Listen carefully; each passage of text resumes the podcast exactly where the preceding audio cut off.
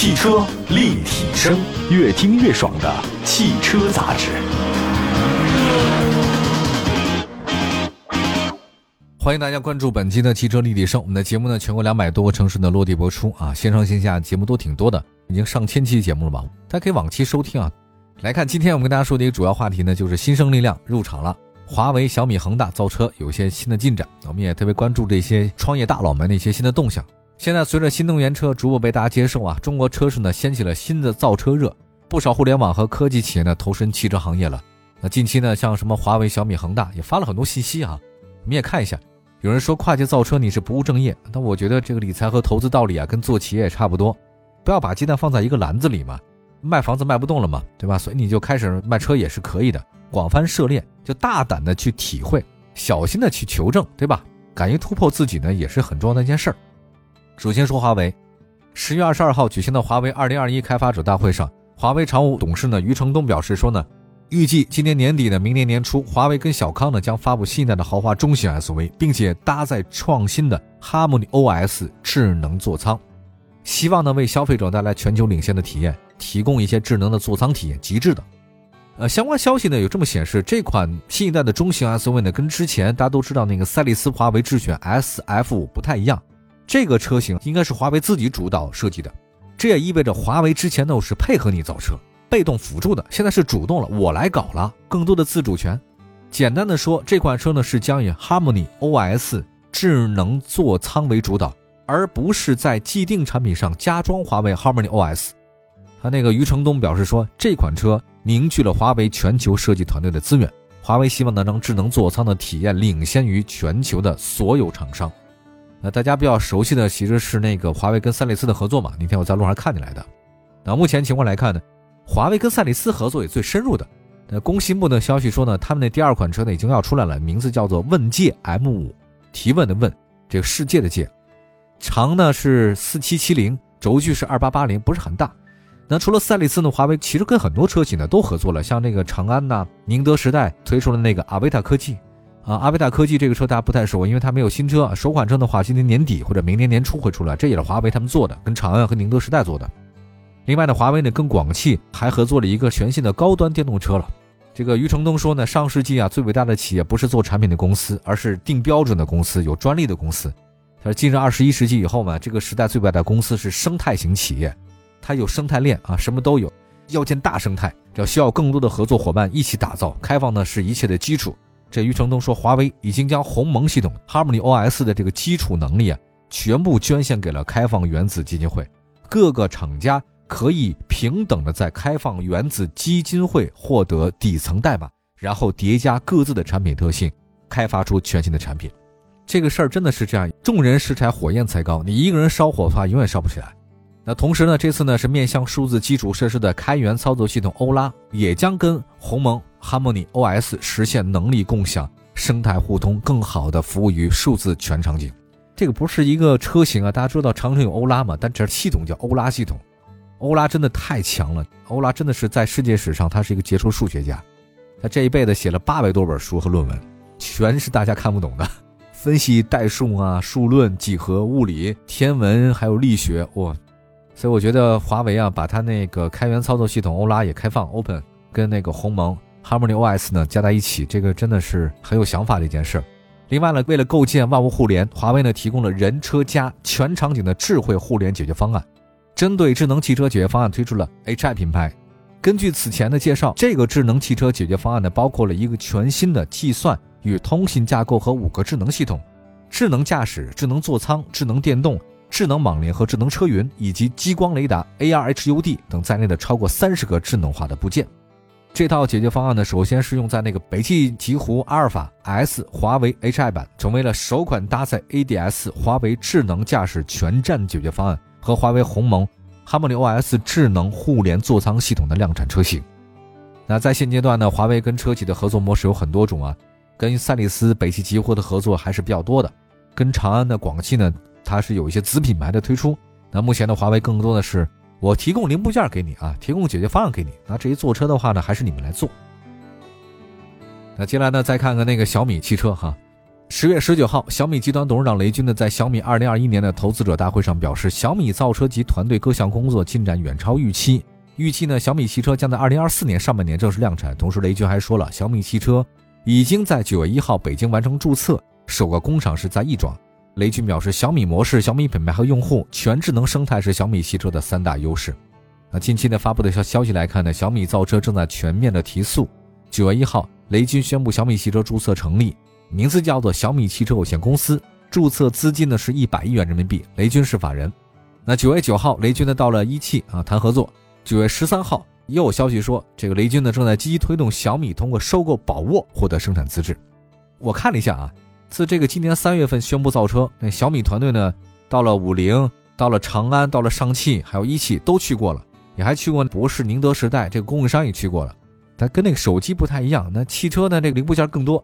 造车经验薄弱的小米啊，自建生产线的话难度不小，所以呢，收购一些生产线，我觉得是它最好的一个选择啊。尤其是一些二三线主机厂的燃油车生产线，小米改造改造还是可以的。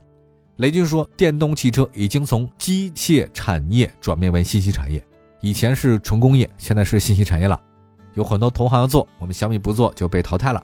小米呢，做汽车也不是出风头，而且它呢，它还会推出自动驾驶、车载芯片、动力电池，我们频频出手。我先举个例子吧，九月二十二号，自动驾驶计算芯片公司叫黑芝麻智能，完成了数亿美元的战略投资和 C 轮的两轮融资，谁投的？小米投的呀。小米长江产业基金，还有福赛汽车，国内龙头都投了。那现在呢，就这家公司啊，黑芝麻智能，估值近二十亿美金，比那黑芝麻糊值钱了。八月二十五号，小米呢还以总交易金额是七千七百三十七万美金，收购了自动驾驶公司呢深动科技，百分之百的股权。之前小米还投资了纵目科技，这干嘛呢？这家公司我查了一下，是汽车驾驶辅助的，做那个 ADAS 的，还有和赛科技做激光雷达的。小米呢还投资了那个几何伙伴这家公司呢，做那个四 D 的毫米波成像雷达的。这些科技企业都被小米收了。你看那个深动科技就不用讲了，搞自动驾驶嘛，这两年很有名。这家公司呢现在已经成为小米的这个子公司了。那黑芝麻搞什么呢？自动驾驶的芯片和平台研发，它需要什么买什么，把你全买下来了，咱就成了。但是相比百度和华为呢，小米呢在自动驾驶领域布局比较晚，技术少啊，这个没少花钱啊。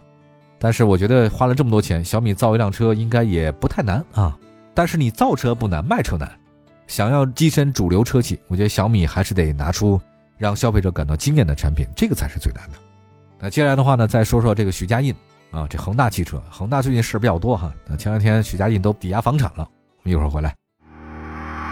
汽车立体声。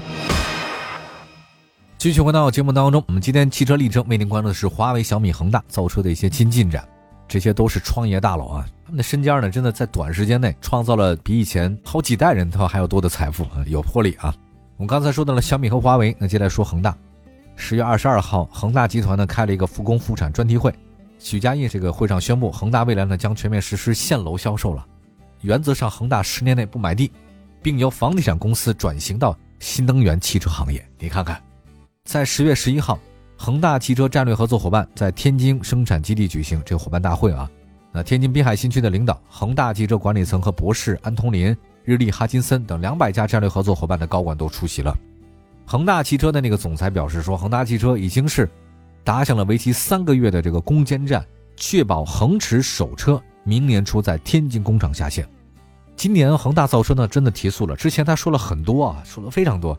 但一直没有动静，现在有了，完成了恒驰一三五六七，对吧？一三五六七的试制车的下线，并且顺利完成了冬季测试、夏季测试和高原测试，呃，所以恒大应该算是后来者居上吧。我觉得未来它如果能像卖房子、做房地产那么那么狼性的话呢，我觉得恒大造车应该也不是太大的问题哈。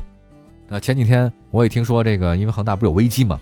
中层好像各种各样的借款、贷款什么的各种问题啊，就触碰红线了。所以许家印呢，在香港啊，好像有一个自住的住宅，价值上亿的那个豪宅，据说抵押给中国建设银行，套现了大概二点七个亿来偿还债务。当然这一下呢，就能给缓过来了。现在那许家印呢，不搞房地产，要搞汽车了。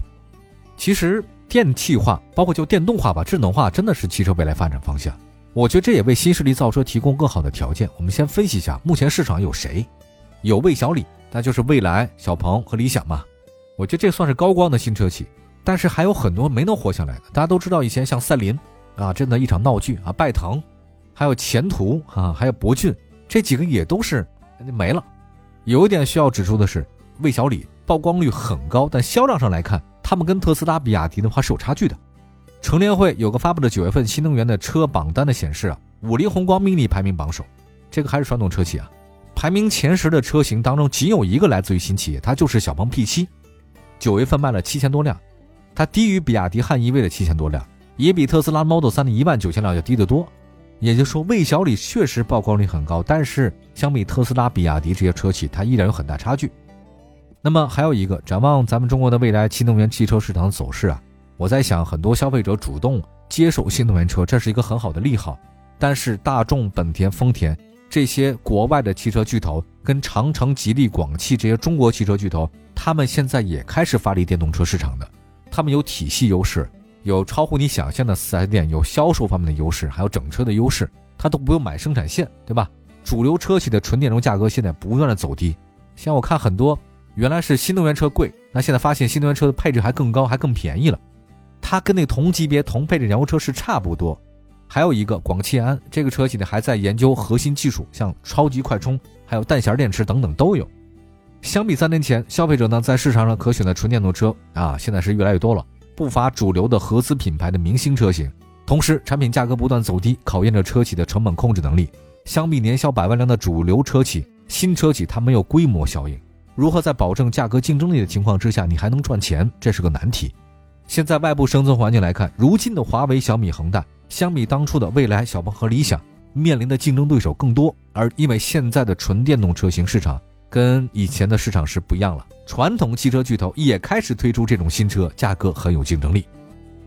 我们来分析一下，小鹏成功是因为它科技化、智能化品牌有；未来呢，它有优质的服务，有换电；小米呢，那恒大他们得拿出更有竞争力和更有创新的产品。如果你只是费那半天劲做了一个普通大众化的产品，这个很难。而且是你靠低价格来获得销量，也很难健康的生存下去，只能是饮鸩止渴。所以总的来讲，未来的路还很长啊！华为、小米和恒大，未来造车能不能成不知道，但是我想加油吧，总是有好事的啊！这也竞争者越多，说明这个行业的话呢越来越健康了。但是也要提醒一下，即便是像小鹏、未来这样的新势力的头部，未来到现在为止还没盈利的，小鹏到现在卖的挺多，但是也没赚钱。好吧，感谢大家关注本期的汽车立体声啊！希望大家随时关注我们的往期节目，线上线下平台都搜“汽车立体声”，能找到我们的节目内容。明天同时间，我们在节目中不见不散。朋友们，拜拜。